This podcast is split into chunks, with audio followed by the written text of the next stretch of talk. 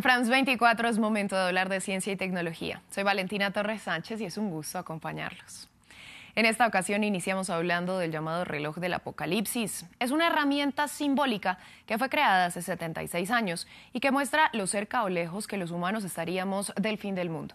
Pues por primera vez en tres años hubo un cambio en la hora del reloj, que ahora está a 90 segundos de la medianoche. La medianoche marca el apocalipsis y nunca antes había estado tan cerca.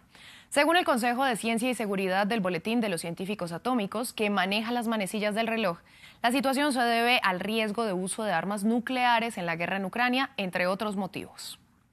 Las amenazas de Rusia, apenas disfrazadas de usar armas nucleares, le recuerdan al mundo que una escalada del conflicto por accidente, intención o falla en los cálculos es un riesgo terrible. Las posibilidades de que el conflicto pueda salirse de control son altas. Como lo dijo el secretario general de Naciones Unidas, Antonio Guterres, en agosto, el mundo entró en un momento de peligro nuclear que no se veía desde el apogeo de la Guerra Fría.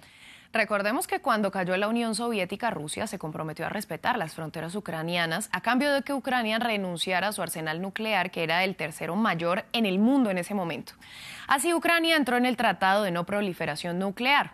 Pues en 2014 Rusia violó sus compromisos al anexarse Crimea y ahora la situación es mucho más tensa, pues incluso las centrales nucleares de Chernóbil y Zaporilla han resultado envueltas en el conflicto, arriesgando al mundo a la liberación generalizada de materiales radiactivos.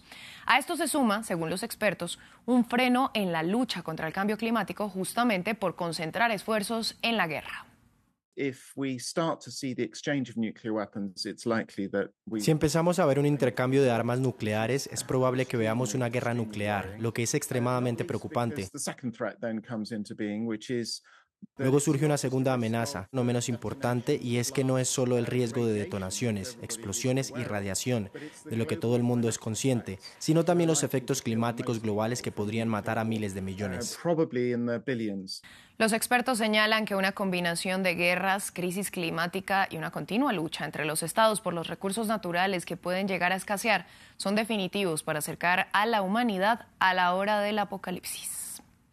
Vamos ahora a Reino Unido para conocer la impresionante historia de Toby Hobbs, un tierno niño británico que es el integrante más joven de la Asociación Internacional de Superdotados. A los dos años aprendió a leer por sí mismo y ahora que tiene cuatro, cuenta hasta 100 en seis idiomas. Para pertenecer a la asociación, una persona debe obtener una puntuación de 98 o superior en una prueba de inteligencia aprobada y Hobbes fue aceptado a los tres años cuando se comprobó que cumplía con los requisitos. Fuimos a una librería y le dijimos, tienes 10 libras, escoge el libro que quieras. Eligió primeras 100 palabras en mandarín, que es un pequeño libro. Le dijimos, mira este otro libro, es una adorable historia, mira las imágenes. Pero nos dijo, no, este es el que quiero. La asociación a la que Teddy pertenece cuenta con 120 mil socios, pero nunca en su historia había tenido un integrante tan joven como él. Según sus padres, el pequeño ya empezó con la saga de Harry Potter y a veces escoge libros con temas difíciles de comprender incluso para los adultos.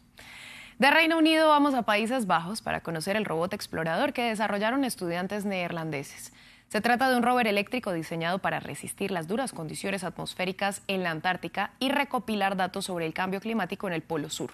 Se llama Ice Cube y fue construido en dos años por Team Polar, un grupo de alumnos de la Universidad Tecnológica de Eindhoven. Actualmente no existe nada como nuestro vehículo en la Antártica y no hay vehículos eléctricos en este entorno. Lo que usan ahora son estos vehículos muy grandes que funcionan con combustibles fósiles, de los cuales, por supuesto, queremos hacer la transición hacia un sistema de transporte más electrificado en el continente. El rover podrá llevar a cabo investigaciones independientes de forma autónoma al no ser tripulado y cargarse con energía solar. Lo que vemos en las imágenes es el prototipo que fue probado en Noruega en entornos remotos, en donde se comprobó el correcto funcionamiento de las baterías y de otras partes que al fallar fueron retiradas.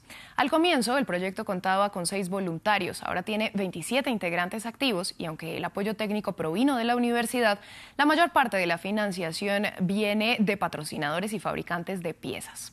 Se espera que el prototipo completamente autónomo sea aprobado en la Antártica en los próximos años. Finalizamos en los suburbios de la ciudad estadounidense de Houston, en Texas, para conocer la primera casa de dos pisos impresa en 3D. Se trata de un diseño de la arquitecta Leslie Locke, que cuenta con unos 370 metros cuadrados y tiene un diseño de estructura híbrida en hormigón y madera.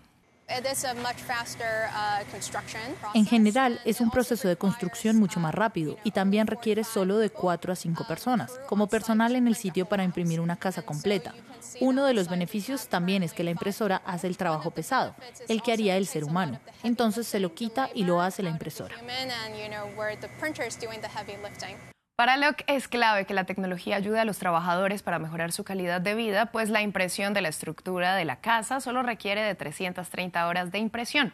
Se trata de un proyecto que permite estudiar las posibilidades de construcción 3D para futuras iniciativas. Principalmente los responsables buscan que estos inmuebles sean resistentes y duraderos, incluso en presencia de huracanes o fuertes tormentas. Así llegamos al final de este espacio. A ustedes les agradecemos su sintonía. Continúen con nosotros en France 24 y France24.com.